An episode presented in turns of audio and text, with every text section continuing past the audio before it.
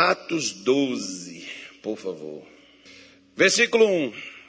Por aquele mesmo tempo, o rei Herodes estendeu as mãos sobre alguns da igreja para os maltratar.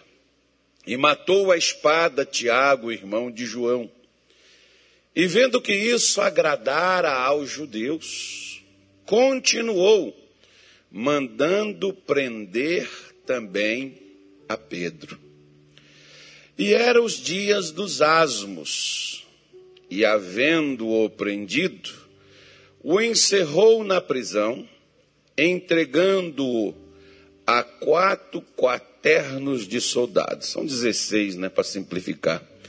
Para que o guardassem, querendo apresentá-lo ao povo depois da Páscoa.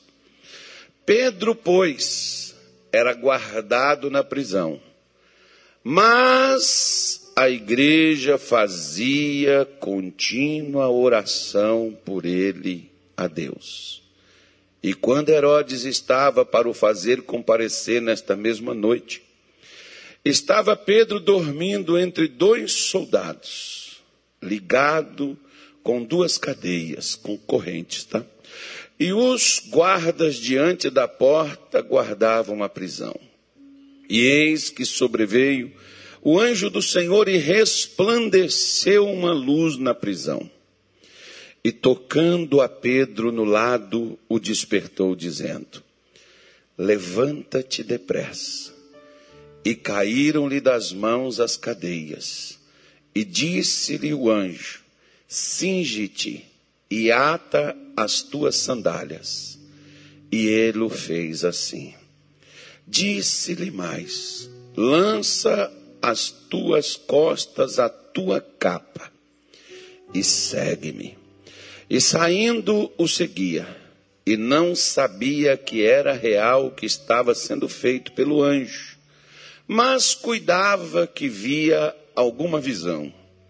E quando passaram a primeira e a segunda guarda, chegaram à porta de ferro que dá para a cidade, a qual se lhes abriu por si mesma. E tendo saído, percorreram uma rua, e logo o anjo se apartou dele. E Pedro, tornando a si, disse: Agora sei verdadeiramente que o Senhor enviou o seu anjo e me livrou da mão de Herodes e de tudo o que o povo dos judeus esperava. E considerando ele isso, foi à casa de Maria, mãe de João, que tinha por sobrenome Marcos, onde muitos estavam reunidos e oravam. E batendo Pedro à porta do pátio, uma menina chamada Rode saiu a escutar. E conhecendo a voz de Pedro, de alegria não abriu a porta, mas correndo para dentro anunciou que Pedro estava à porta. E disseram-lhe: estás fora, estás fora de ti. Mas ela afirmava que assim era. E diziam: É o seu anjo. Mas Pedro perseverava em bater. E quando abriram, viram-no e se espantaram. E acenando-lhes eles com a mão para que se calasse, contou-lhes como o Senhor o tirara da prisão e disse: Anunciai isto a Tiago e aos irmãos. E saindo, partiram para um outro lugar. Digam graças a Deus. Não vou ler mais não, que não vai dar tempo de falar também, mas pelo menos mata a curiosidade de alguns né, que às vezes gosta de ler a Bíblia na igreja, então na hora que o pastor está pregando. Bíblia você estuda em casa, na igreja é ouvir.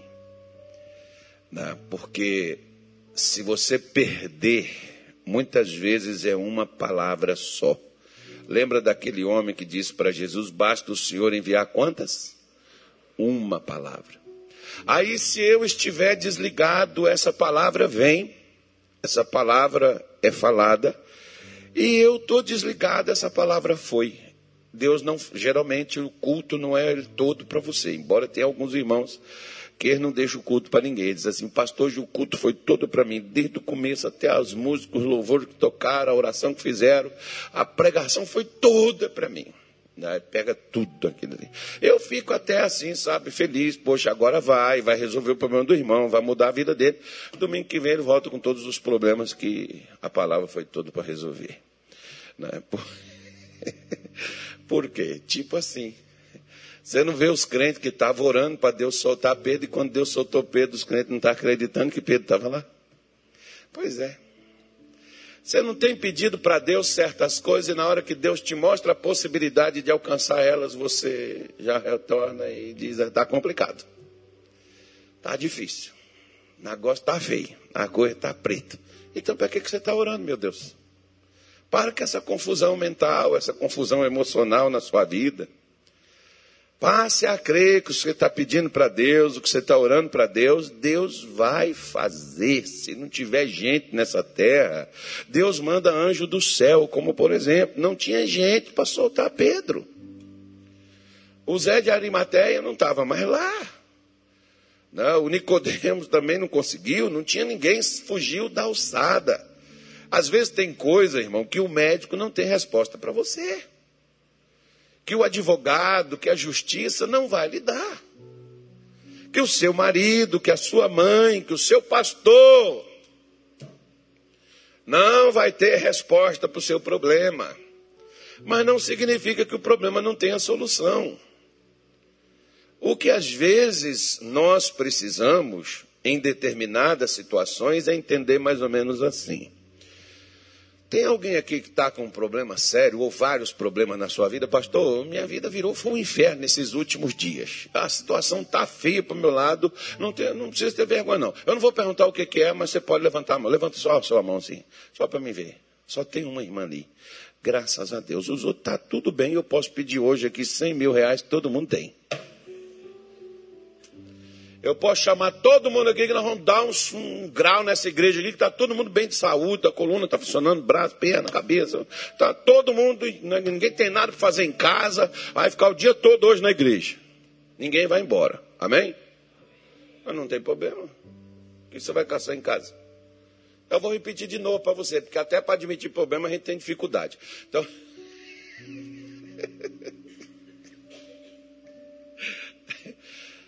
Se você. Está me ouvindo? Eu acho que é esse som, esse som que não está ajudando, não. Vocês estão me ouvindo? Está ouvindo? Esse som tem hora que ele some, tem hora que ele volta, ele está igual assim aquelas visagens que o pessoal diz que vê, né? Que revolta, aquele negócio assim. Esse som vem, volta, tem hora que ele desaparece. Eu, eu, eu, a minha preocupação é de você ouvir falar, eu sei o que, que eu estou falando. Mas vejam só. Você está com um problema na sua vida em qualquer área. Você está enfrentando luta? Tô. Família, casamento, saúde, prosperidade, espiritual, pastor. Até para dormir eu estou tendo dificuldade para dormir. Se eu não orar, eu não consigo dormir. Tem pessoas que às vezes vêm falar comigo, assim, mas quando você ora? Não, quando eu oro, melhora. Ué, então eu estou te dando uma luz, né? Ou seja, a solução é continuar na oração. Se quando está orando, está melhorando, continua nela. É igual você toma sorrisal, tomou sorrisal, tomou Doril, a dor sumiu. Então continua tomando Doril, é que a dor vai sumir. É, é, toma se o médico mandar, tá, irmão? Você tomou aquele remédio, o médico mandou você tomar. Você tomou o remédio, melhorou? Melhorei. Então por que você não continua tomando o que o médico mandou? Não, mas é que eu, eu já queria logo tá, revencer, mudar logo tudo, sair. Meu irmão, não é assim que as coisas funcionam. Primeira coisa. Se você está enfrentando luta, parabéns para você. Que pastor? É, parabéns para você. Por que parabéns? Porque é assim mesmo. Como assim? Você é perigoso. Você é um perigo para o inferno. Você sabe por quê? Você sabe que Herodes é político, né? Você sabe por que, que os políticos no Brasil têm medo das igrejas, dos crentes? Porque eles querem mudar as coisas, fazer as leis. Os crentes, por exemplo, principalmente quando invade a questão da fé, os crentes não aceitam, os crentes levantam, os crentes gritam. E tem uns crentes que gritam mais alto do que os outros. E esses são os que levantam, os que levam mais ataques daqueles lados políticos, daquelas coisas assim, e as pessoas ficam contra aquele negócio e tal, tem que mudar isso, tem que botar esse povo no lugar desse, tem que fazer. E eles metem lei, vai e faz lei, igual você vê, por exemplo, na época da, da pandemia aí, não fecharam até as igrejas. Não, nesse tempo da pandemia, eu estava numa padaria e na padaria tinha um cartaz com os dez lugares mais perigosos onde você poderia ser contaminado. Se assuste não, filho.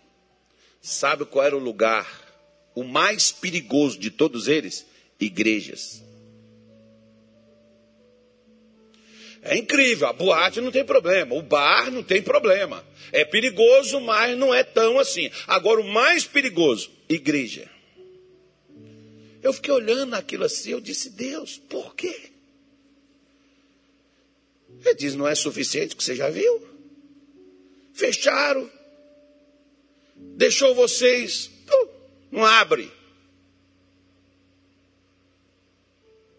Não vai atender ninguém. Não vai conversar com ninguém. Mantém distância.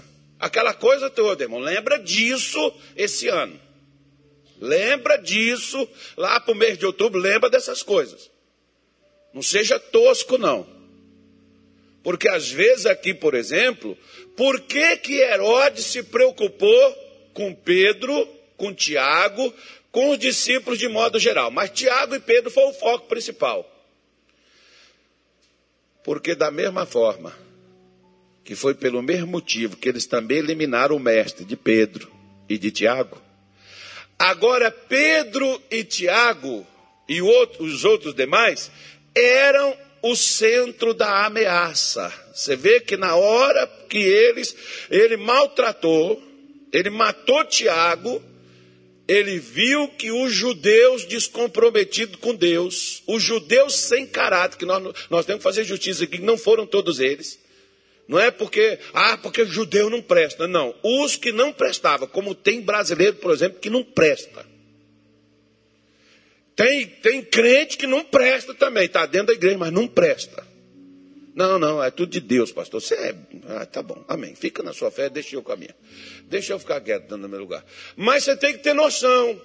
Nem todos que estão em Israel, como Paulo falou, são israelitas. Nem todos que estão na igreja são crentes verdadeiros.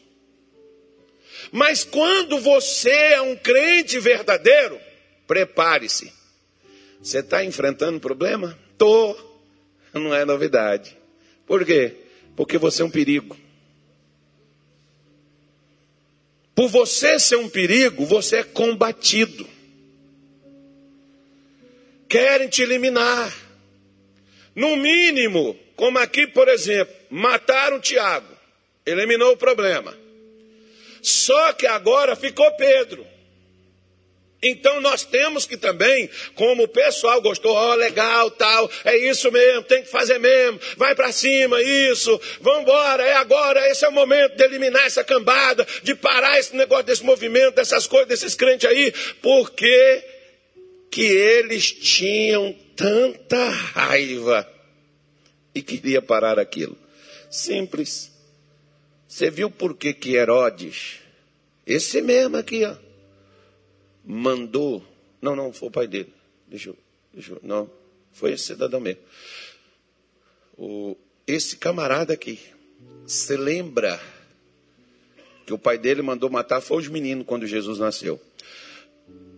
Você lembra que esse Herodes aqui, o João Batista chegava para ele e dizia assim: Não te é lícito possuir a mulher de teu irmão. Você lembra que esse camarada aqui mandou pegar o João e prender e depois a bel prazer por causa da sua amante pilantra, safada. Ele mandou cortar a cabeça de João Batista e colocar numa bandeja e levar no meio de uma festa. Você lembra? É esse camarada. Por que que ele, por que que ele não fez nenhuma questão de eliminar João? Porque João, meu irmão, era o perigo que não deixavam as coisas descambar para mais alta das safadezas e pilantragens. Porque pelo menos uma coisa eu vou lhe dizer. Por que que lá no Egito o faraó deu tanto trabalho para Israel, para eles não ouvir Moisés quando Moisés chegou lá com uma palavra? O faraó disse assim: dobra o trabalho, não dá a eles a palha, eles vão fazer o serviço, para eles não dar ouvidos a mentiras. Se era mentira, por que ele estava preocupado o povo ouvir? Mentira não muda a vida de ninguém. Mentira só encrenca a pessoa. Então, se você já quer ela ferrada, pode deixar que a mentira dá conta de fazer o trabalho. Agora, por que, que o faraó queria empatar o povo, enrolar as pessoas e deixar elas sem tempo para ouvir o que Moisés tinha para dizer? Porque Faraó sabia que o que ia tirar o povo de lá era o que Moisés tinha para falar. O diabo sabe que o que me tira, o que tira você da escravidão, da prisão, é o que Deus te fala, é o que Deus te diz. Por que, que tem tanto crente enrolado, aprisionado, preso e não sai? Porque não ouve o que Deus diz. Esse é o motivo. Não é porque o inimigo é poderoso, não é porque o inimigo é forte, não é porque o inimigo faz e acontece.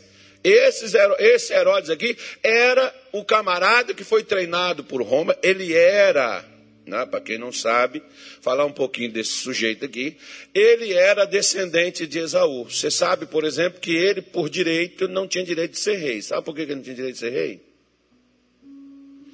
Ele não tinha direito de ser rei porque Esaú, ele negou, ele vendeu o seu direito. Como ele era um edomita, que ele vinha do povo de Edom, que é os descendentes de Esaú, ele não tinha direito a ser rei. Mas o que que Roma fez? Roma, você sabe que era um império, era político.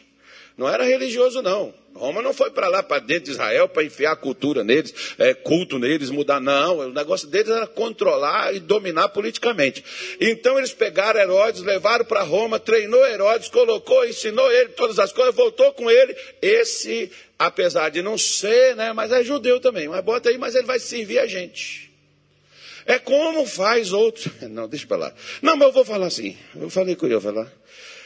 É como tem gente, por exemplo, que está aqui dentro do Brasil, mas trabalha para interesses de fora do país. Inclusive politicamente, economicamente. Você vê nossas riquezas aqui, muitas delas são tiradas daqui e levadas para fora.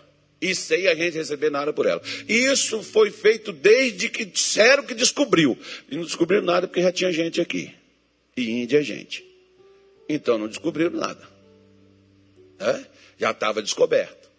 E desde aquele tempo pegam as riquezas desse país e surrupiam ela. Isso é o lado político. Aí quando vem né, o Evangelho, quando vem Jesus e começa a mostrar, e começa a falar de liberdade, e essa liberdade, irmão, não é só liberdade do cunho espiritual, não. Tem gente que diz assim, não, porque nós somos livres espiritualmente. Você é livre espiritualmente, tá bom? Você não tem demônio na sua vida. Não.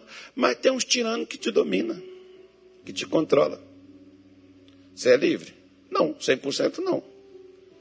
Que você é dominado por um, uma, uma, um comportamento diferente do que você deveria ter. Então, por que que Herodes, né? Por que que eles eliminaram Jesus e por que que Herodes eliminou Tiago? Poxa, nós matamos o chefe deles. Agora acabou, acabou não.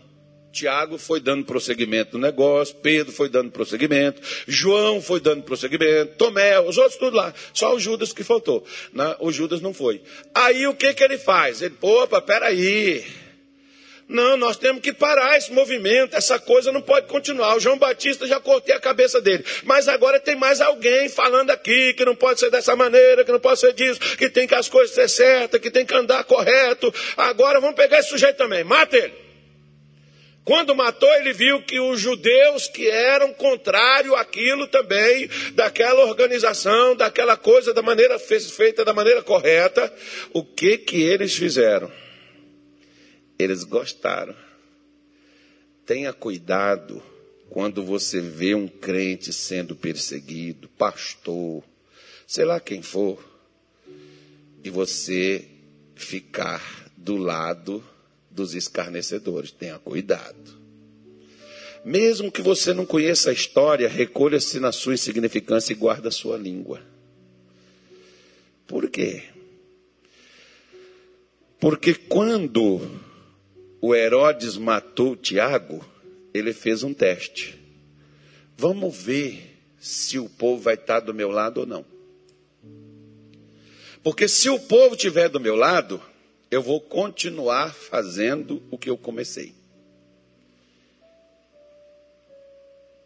E o que que, o que que Herodes queria fazer, irmão? Acabar com a liberdade do povo. Prender, como ele fez, mandou prender Pedro. Às vezes, o que o diabo vai fazer na minha vida ou na sua, não é nem levar a gente para a sepultura, não. Mas nos prender de uma forma que a gente não consiga fazer o que a gente faria se estivéssemos livres. Lembre-se que Satanás é um negociante, o que ele negocia é a alma. A minha, a sua, da sua família do seu povo, da humanidade inteira. E se ele conseguir nos prender, ele não nos matou, mas ele nos inutilizou. Acho que a pior coisa, por exemplo, é quando uma mãe olha para um filho e ela diz assim: se eu pudesse, eu já vi mãe chegar e dizer assim para mim, pastor, por que, que Deus não pôs isso em mim? Porque Deus não quer nem em você nem nele. Eu ia no lugar do meu filho, pastor. Por que, que essa doença, por que, que esse câncer, por que, que esse mal não deu em mim? Foi dar no meu filho. Já ouvi mães dizerem isso nos meus ouvidos. Que ela assumiria o lugar do seu filho, naquela doença, naquele sofrimento, naquele mal, naquele problema. Por quê? Porque quando alguém está preso e você não pode fazer nada, é porque você está de mãos atadas, principalmente alguém que seja né, do seu convívio, alguém que seja do seu lado. Você não pode fazer nada, o que você vai fazer? Vai lamentar. Você vai chorar. Né? Muitas vezes com o passar do tempo, pode ser que você vai orar. Como a igreja aqui, por exemplo, fez, né? Mas você vai orar para ver o que que acontece. Às vezes você não tem nem esperança que a sua oração seja atendida. Porque o negócio é tão complexo, a coisa é tão séria, o negócio ficou tão difícil, que você não sabe se vai dar certo. Então veja bem, ele prende Pedro e coloca 16 soldados para guardar um prisioneiro que está amarrado, sua mão de um lado, sua mão do outro, seus pés, porque estravavam as pessoas com aquelas correntes, aqueles ferros. Como que aquele cidadão saía? Para que aquelas pessoas ali? Quero dizer uma coisa para você: quanto mais encrencado você está, você está mais perto do milagre que o que você imagina. Porque se você está tão guardado, está tão complicada a coisa para o seu lado, é porque você é um perigo. Você só não pode entender isso.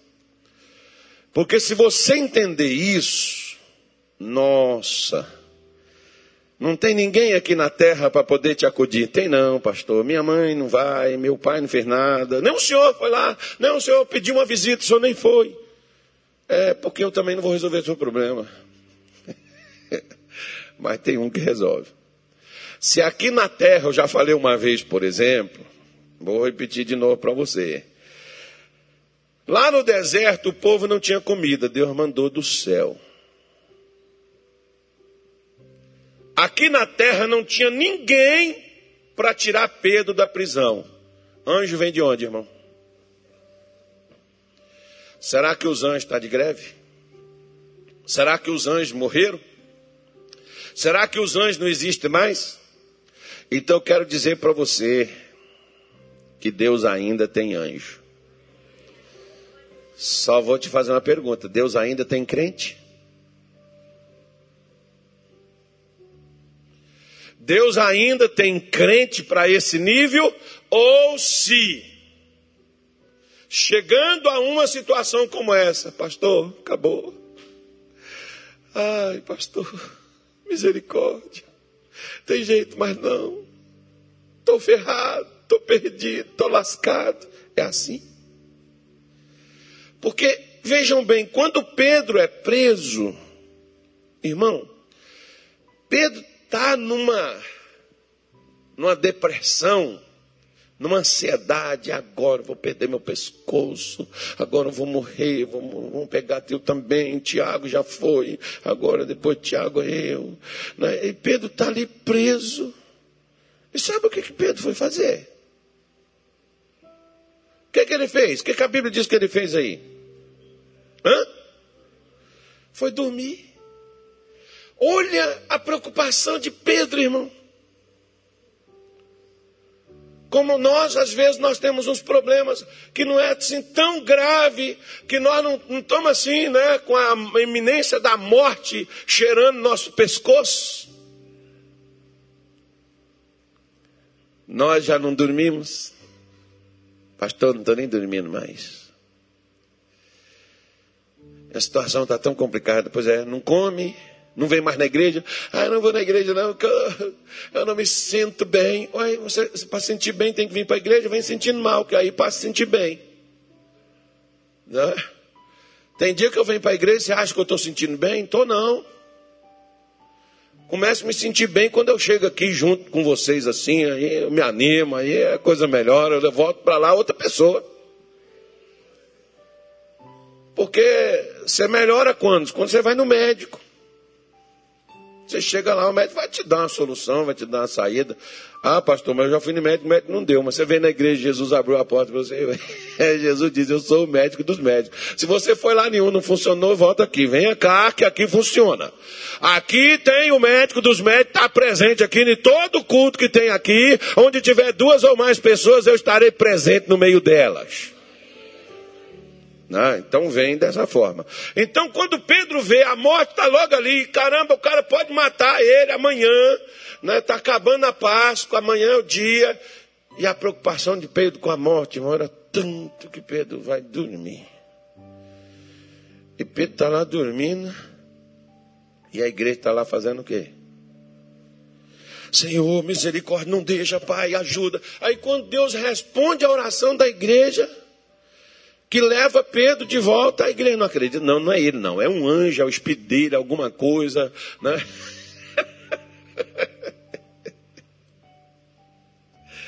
Ai, meu Deus. É duro, né? Às vezes a gente a gente ora por um milagre, mas a gente não acredita que o milagre vai acontecer. Aí quando o milagre acontece, a gente fica assim, né? é por isso que né, eu vejo tem uns irmãos aqui que eles dizem assim, eu não estava nem esperando, pastor. Eu entendo. Você estava precisando, mas você nem contava com aquilo. Mas Deus é tão bom que Ele sabia que você precisava. Você nem esperava por aquilo ali, mas Ele traz para você. É por isso que Paulo diz que Ele é poderoso para dar além do que pedimos ou pensamos. Só te digo uma coisa. Duas coisas aqui entre Pedro e a igreja que orava.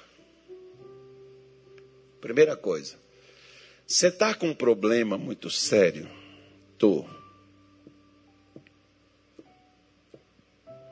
não criemos pânico.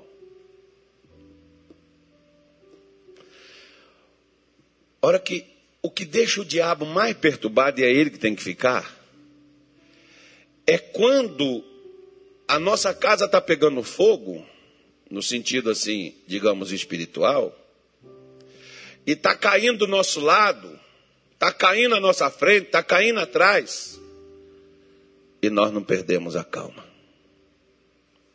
Nessa hora você deixa o diabo perturbadinho. Por quê? Porque você devia estar gritando, chorando, implorando. Você devia estar ali, revoltado. Deus, por que você deixou acontecer uma coisa dessa? Onde é que está a tua justiça? Cadê o Senhor? Né? Porque às vezes tem hora que a gente nem ora, a gente xinga Deus, a gente briga com Ele. Pedro podia ter falado assim: cadê Tiago? Ó, Tiago morreu. Eu estou preso. Olha o que que deu eu largar minha, minha rede, meu barco, meus peixes. Era melhor estar lá no mar, mesmo que não pegava nada, mas pelo menos eu estava livre. Eu fui pregar, fui fazer, eu servi o Senhor, eu fui vir para a igreja. Nossa, isso dói meu coração, irmão. Eu já escutei muito crente falar isso. A pessoa diz assim: Foi eu vim para a igreja, pastor. Acabou minha vida. Eu prosperava, minhas portas fecharam. Eu vendia, eu não vendo mais nada. O que eu, o que eu vendia, eu não recebo.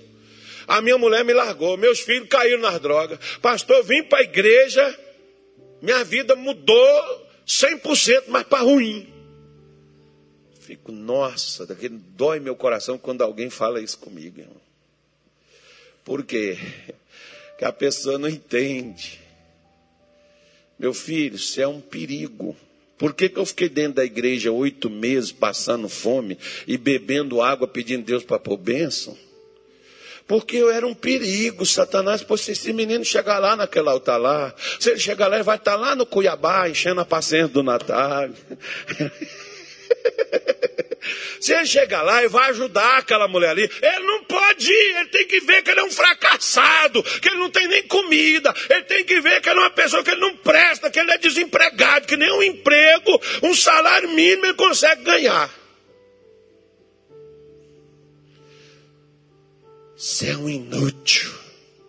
Cadê seu Deus? Cadê sua fé? Cadê sua igreja? Você já escutou essas palavras no jardim de casa? Eu também. E sabe por que, você escuta? E às vezes você vai chorar. Você já chorou aquelas lágrimas quentes que descem assim dos seus olhos, assim, ó? Eu chorei várias vezes.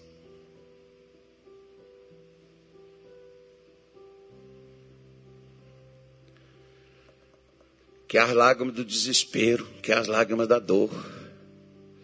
Só que eu não entendia por que, que eu estava passando por tudo aquilo, se eu fui para a igreja, se eu de coração me entreguei a Cristo, se eu de coração estava ali buscando a Deus, por que estava aquela situação tão difícil, irmão? Porque mesmo que você seja de Jesus, Satanás quer te manter preso. Lembra de Lucas 13, 10, quando aquela mulher, filha de Abraão, aquela judia, estava lá no templo.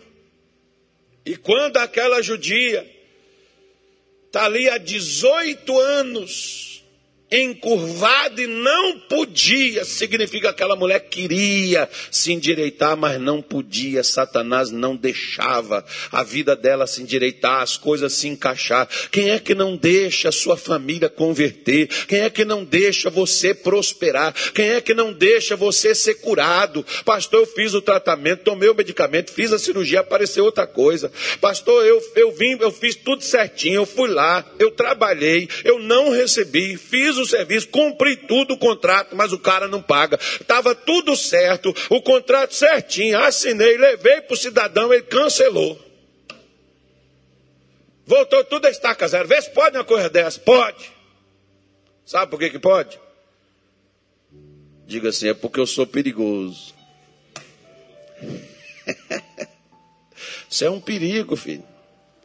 Se você é um perigo, Satanás não vai mandar um, um só, não.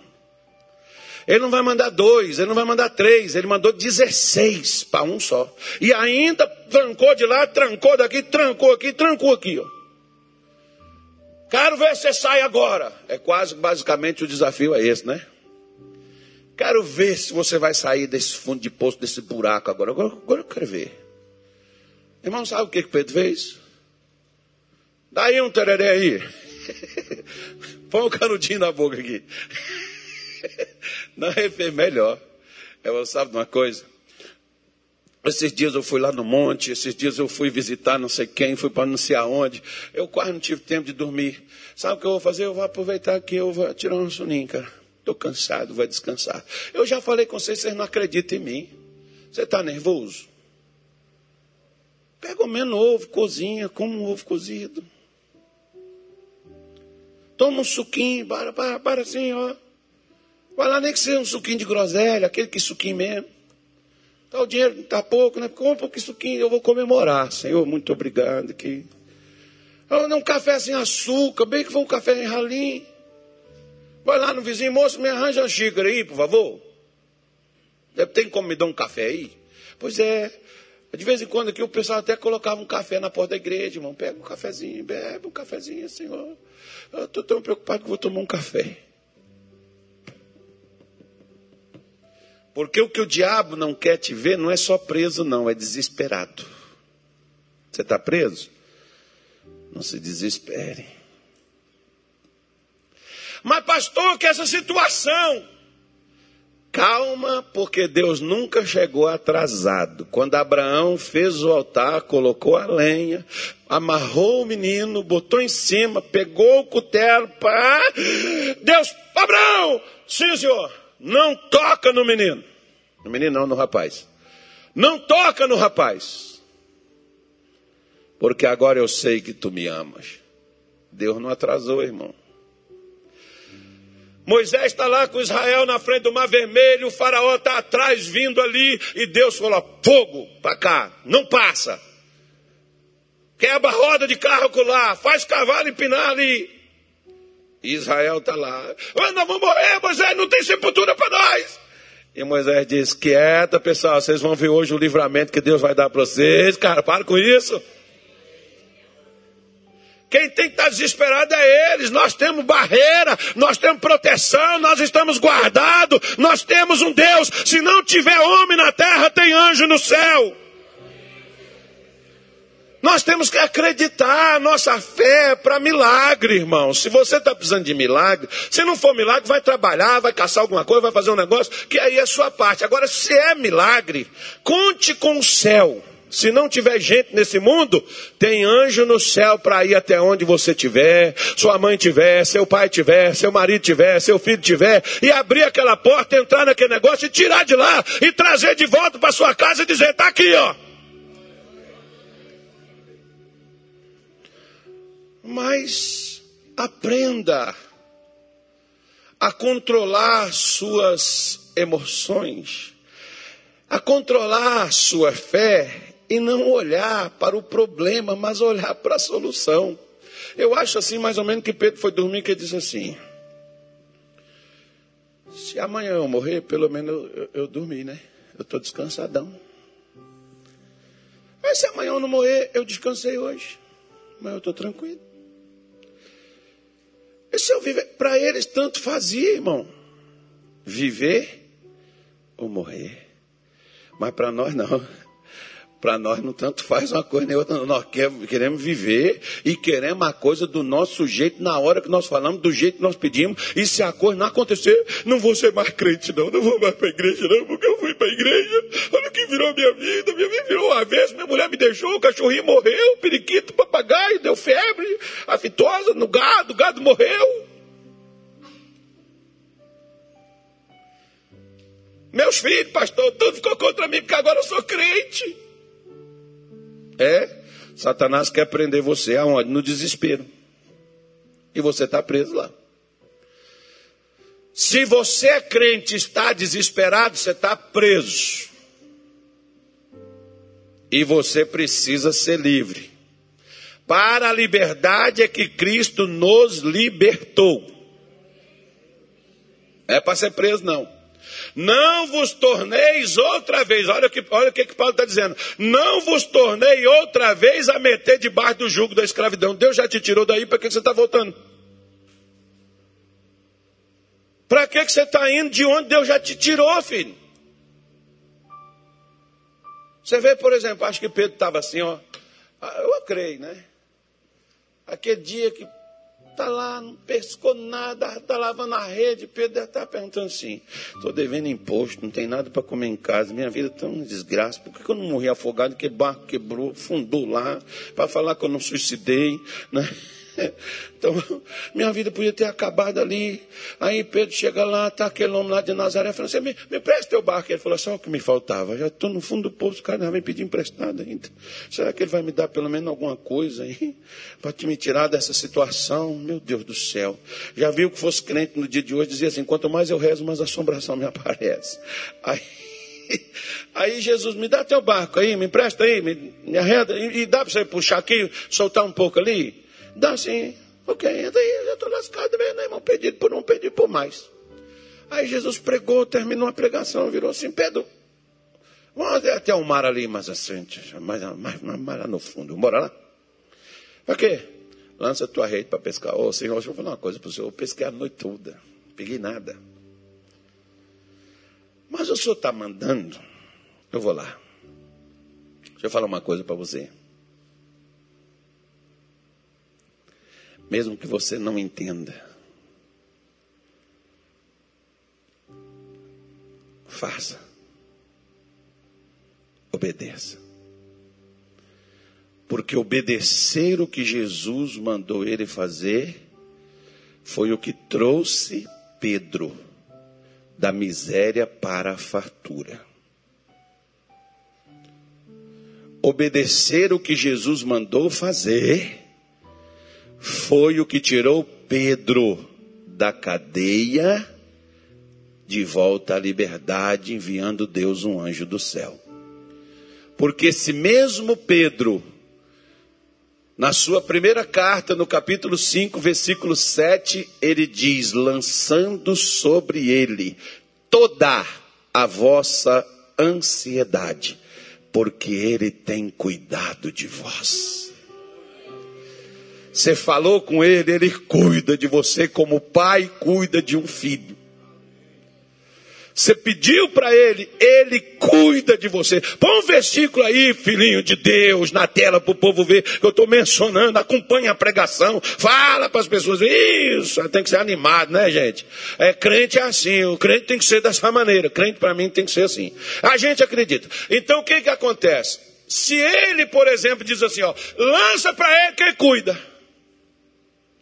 Se você passar suas preocupações para Ele, agora é com Ele, não é mais contigo. Por que, que Pedro está dormindo? Porque ele já tinha lançado suas preocupações para Jesus fazer a tempo. Ele não lançou quando ele foi para a cadeia, não. Você não precisa estar preso para você lançar as coisas para Deus. É por isso que o salmista diz: entrega o teu caminho ao Senhor, confia nele, e o mais ele tudo fará. Pedro está numa confiança tão grande que a preocupação dele qual era? Vou dormir, cara, com sono. Vou pedir amanhã, se fizer contigo que nem eu fez com o Tiago. Ó, olha minha cara de preocupação. Mas Pedro, e se você apodrecer aqui nessa cadeia? Olha a minha cara de preocupação. Satanás pode prender você e limitar o seu espaço, mas ele não pode prender sua alma. Ele não pode prender sua fé. Porque nós somos livres, independente do lugar onde nós estamos. A liberdade começa dentro de cada um de nós. E quando você é livre dentro, é impossível que você seja preso por fora. Nós só estamos presos por fora porque nós estamos presos dentro. Não deixa Satanás prender tua cabeça. Por isso que Pedro está lá quietinho, sentadinho, deitadinho, ah, todo amarradinho e olhava assim, quatro soldados, dois soldados, mais dois, quatro, mais dois, seis, mais dois, oito, mais dois, dez, mais dois, doze, mais dois, quatorze, mais dois, dezesseis. Gente, é muito homem para um só. E acredito eu que devia ser aquele soldado assim do FBI, Polícia Federal. Era aqueles cara top. Os caras armados até o dente. Por quê? Porque Pedro era perigoso, irmão. Quanto mais a coisa está difícil para você, é porque você é um perigo. Se você descobrir que tu é um perigo. Ah. Agora, quando você olha e diz assim, pastor, eu não sou um perigo, não. Pastor, eu sou. Eu sou um azarado, nada dá certo para mim. Bem-vindo ao desespero. Se nada dá certo para você, é porque você é capaz e você pode sair dessa sarjeta e você pode levar gente contigo e melhorar a vida de tantas outras pessoas que está pior do que a sua, de gente que está pensando em se matar, morrer, chutar o balde, largar tudo e você é a resposta daquelas pessoas, como Pedro é a resposta para mim e para você hoje. Quantos anos esse episódio se passou? Quase dois mil anos e nós estamos aqui falando dele até hoje. E em todo lugar no mundo tem um pastor, tem um crente, tem um membro, tem um obreiro, tem alguém com a Bíblia na mão falando do que Pedro fez aqui. Se está se levantando contra você, irmão, é, diga assim: graças a Deus, foi lá no Pará. É, aqui no Mato Grosso não tem isso, irmão, mas quando eu cheguei lá para o Pará, Todo dia eu chegava lá na igreja, o meu auxiliar já chegava com ele, ele estava no balcão me esperando. Eu dizia assim: qual é o problema de hoje, irmão? Ah, pastor, isso aqui assim assado. Aí chegava lá no outro dia, e aí, irmão, qual é o problema hoje? O problema aqui é esse aqui, esse aqui, esse aqui. Por quê, irmão? Porque quando você é um perigo, os problemas sempre vão te rondar, mas você vai desligando como se fosse cada bomba, você vai tirando o estupim e ela não explode. Nós somos aquele esquadrão antibomba do céu. Tá tudo armado, vai explodir tudo. Nós vamos lá e desarmamos tudo e não vai explodir coisa nenhuma. Nós somos é solução onde nós estamos. O diabo quer que você fique impressionado, com medo e você recue e você se entregue e você cai em desespero e você não vire nada. Entra nesse pânico para você ver.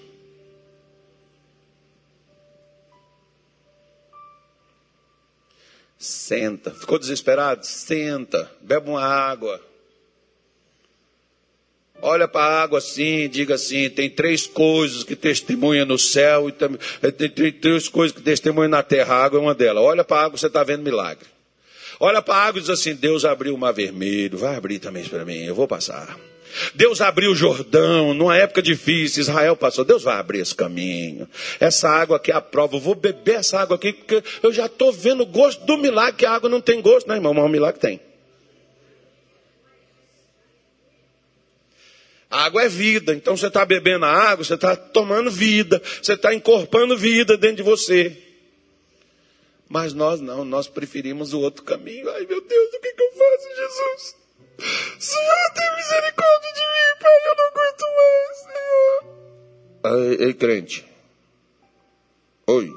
Fala com seu irmão do seu lado assim, irmão, tá difícil? É porque você é perigoso.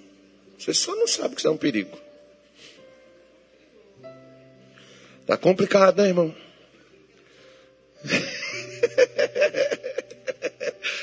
Esse cara assim que chega com a gente diz assim: Eu vim falar contigo porque o negócio está pegando, a coisa está feia. Lembra desses caras? Não tem umas pessoas que falam com a gente assim na igreja? Irmão Natália, quero falar contigo aqui, ó, irmão, porque o negócio ficou difícil, que eu te dar uma palavra, eu não consigo falar com o pastor Castro tal, falar contigo aqui. Já vê gente assim com você. Já? Aquele cara não sabe que o perigo é ele, cara. Já viu aquele velhinho assim que às vezes vem falar com o pastor? Ele não sabe que, que o perigo é. Eu falo assim, aqui nessa igreja tem uns velhinhos perigosos, irmão. Tem um jovem perigoso também, só não sabe que são um perigo. Aí eles acham que são um problema. Diga assim, eu não sou problema. Eu sou um perigo para o inferno. É por isso que o diabo quer que você se apavore. Você é um perigo, irmão. E ele está ali te prendendo, te, te impressionando com aquela coisa toda ali. Para você falar assim, lascou, estou ferrado. Diga assim, ferrado até o diabo. Jesus falou assim: aí vem Satanás e nada tem a ver comigo. Aí ele falou uma frase mais bonita que ele diz assim. Lá em João 16, 33. Você lembra o que está escrito lá? Entende o quê? O que é ter bom ânimo? Coragem. Eu venci o mundo. O que, é que ele está dizendo para mim e para você? Vença também. Você é meu, você veio comigo para aprender também a vencer o mundo. Pode ser o mundo inteiro, você tem capacidade. Jesus sozinho na cruz venceu o inferno, venceu os homens, venceu o mundo. E eu e você, aonde nós estivermos com esse Jesus, a gente vence o que vier contra nós. Nós vamos vencer em todas essas coisas. Somos mais que vencedores, não é fracassado, gente. Tem tanta coisa, pastor, é minha mãe, é minha saúde, é, minha, é minha, meu dinheiro, é meu corpo, é meus olhos, é minha boca, é meu dente, é minha vida conjugal, sentimental, seja lá o que for. Você vai vencer tudo isso, você vai botar isso no lugar, você vai superar isso. Lembra, isso tem um tempo, você não deixa de não desista, não joga a toalha, não desanima não, não joga fora não. Tenha coragem, você é a solução para cada problema daquele que surgiu na tua vida. Não, pastor, eu quero uma oração. Eu faço, mas a resposta é tu. Você é a resposta. Ô pastor, tem uma, tem uma moça, graças a Deus o Natal não me disse isso, já tinha passado essa fase. Mas tem umas moças, uns rapazes que dizem, pastor, tem uma dificuldade na vida sentimental. Tem, filho? Tem. É, por isso que eu sei também que você tem uns problemas na vida sentimental, com outras coisas. Mas você não sabe que a solução está em você. Ah, eu gostaria que o senhor orasse por mim, que o senhor me ajudasse. Querido, solução está em você. Quando Deus te fez, Ele pôs ela dentro de você. Quer ver? Jeremias capítulo 1, versículo de número 4. Jeremias diz assim, ó. Deixa eu só terminar aqui já vou acabar. Acabar com Jeremias. Nossa, Deus do céu, esse Jeremias, eita. Este cara era o cara. Né? Jeremias. Jeremias era filho de sacerdote, irmão, mas vivia num lugar isolado, onde sacerdote não podia nem. Assim veio a minha palavra do Senhor. Nossa, que isso aqui, isso aqui é paz. Explodiu até o capeta, né? Dizendo: Antes que eu te formasse no ventre, eu te conheci. Deus diz assim: Eu sei que você está com medo. Eu sei que está difícil. Eu sei que é ruim. Sabe aquelas coisas assim que você sente, aquelas amarguras assim da alma? Lembra, lembra da lágrima quente que eu te falei? Jesus também chorou ela, porque a Bíblia diz que ele, com lágrimas, suplicou a Deus. Irmão, olha para mim. Tudo que qualquer um de nós passamos ou viermos a passar nesse mundo, Jesus já passou primeiro. E se Jesus passou, o caminho está aberto para a gente também passar. Eu sou o caminho, segue o caminho. Segue o caminho. Por isso que ele diz: Eu te conheço, conheci você antes de formar você no ventre. E Deus falou assim: E eu não formei um Zé Ruelo, uma Maria qualquer. Eu formei o Zé. Eu formei a Maria. Antes que saísse da mata, te santifiquei e as nações te dei por profeta. Então disse eu. O que que Jeremias falou? Ah, Senhor Jeová, eis que eu não sei falar. Não tem problema ficar lá. Você não sabe falar? Aquieta, fala nada. Fecha a boca. Melhor ainda. Né? Não sabe falar, não fala. Porque sou uma criança. Tá bom, não tem problema não. Pode ser criança, pode ser velhinho, cabeça branca, pode andar com a muletinha, pode andar com a bengalinha, pode andar na cadeirinha, pode estar na caminha, pode estar em tudo quanto é lugar que tu quiser. Mas ele diz assim, ó. Porque onde quer que eu te enviar, irás. Sabe qual é o lugar ruim de você ir? Onde Deus não te mandou mas aonde Deus te mandou, você é a solução daquele lugar. Você que é, é você que é a solução para lá. Diz assim: E tudo quanto te mandar, dirás. Irmão, tem hora que Deus me manda falar umas coisas, eu não quero falar, não.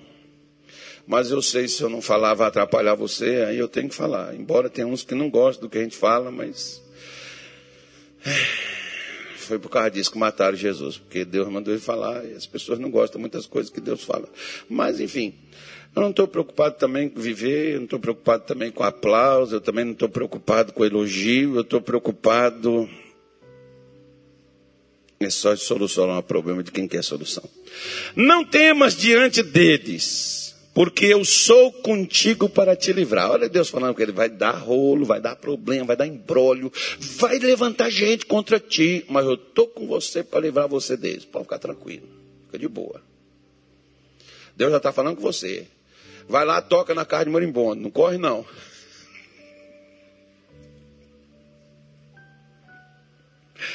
Eu me lembro sempre quando eu falo isso, eu me lembro de uma abelha. A gente hoje tem aquelas roupas, tem tudo, mas antigamente não tinha. A gente pegava trapo de pano, fazia fumaça, e a gente pegava um machado, não tinha nem motosserra. A gente ia cortando a madeira, tinha umas madeiras, irmão, tinha um tal de pau preto lá em Minas Gerais, pelo amor de Deus, que parecia ferro. Quebrava machado, a gente levava dois. E às vezes quebrava, uma vez quebramos três machados, via lá em casa buscar mais. Para abrir, pra, o tanto que é vontade de comer mel, né, irmão? Aí, aí aquelas abelhas ferroavam a gente. Uma vez eu levei 33 ferroadas de abelha. O médico falou comigo, era para você ter passado mal. Passou da conta de veneno. Mas eu não senti nada. Mas eu não saí e levei 25 litros de mel comigo para casa. Fui ferroado, inchou o olho. Fui ferroado até na língua, sabe por quê? Porque na hora que eu achei o mel, eu peguei um negócio, enfiei a mão, puxei, veio um abelha, bam! Medo dentro da minha língua. É, é, é, mas, meu irmão, estava com o gosto do mel na boca, o mel ali na vasilha, isso é que é o importante. A única coisa que eu fiquei indignado. Tem política que é muito miserável, né, irmão? É que o prefeito da cidade chegou lá na nossa casa no outro dia cedo. Eu estou ali terminando de espremer o mel, tirar o mel ali do favo. O prefeito chegou. 25 litros de mel. Hum, tem mel aqui, né? Meu pai foi, não deu os 25 litros de mel para uma uma. Aquele me deu vontade de pular no meu pai. Falei, gente, como é que ele faz um negócio desse? Mas era meu pai. Fazer o quê? Se eu não tivesse comido o mel lá que me deu a ferrada, nem mel eu tinha comido. Pelo menos valeu a pena. Mas que eu tirei ele, eu tirei. Que eu levei ele comigo, eu levei. Né? Foi dado lá para ele. Tá bom, amém. Ok. Depois a gente vai outro e abre mais. Aí eu passei a abrir, espremer lá no mato mesmo, pegar o mel, esconder, botar debaixo da cama. Porque os caras. Né? Tem político que é folgado, irmão. Ele, não, eu não vou falar isso. Ele já faz as coisas tal do dele, depois ainda chega contigo, que você pode pegar de vocês, toma. Poxa, vai comprar o mel para outro canto, pô. Por que, que pelo menos não me comprou o mel? Dava uma, uma grana ali, mas tá bom. Vida que segue. Né? Então você não arrede, tá ferroando, tá, tá doendo, tá, tá ruim, tá. Mas diga assim, mas vai melhorar.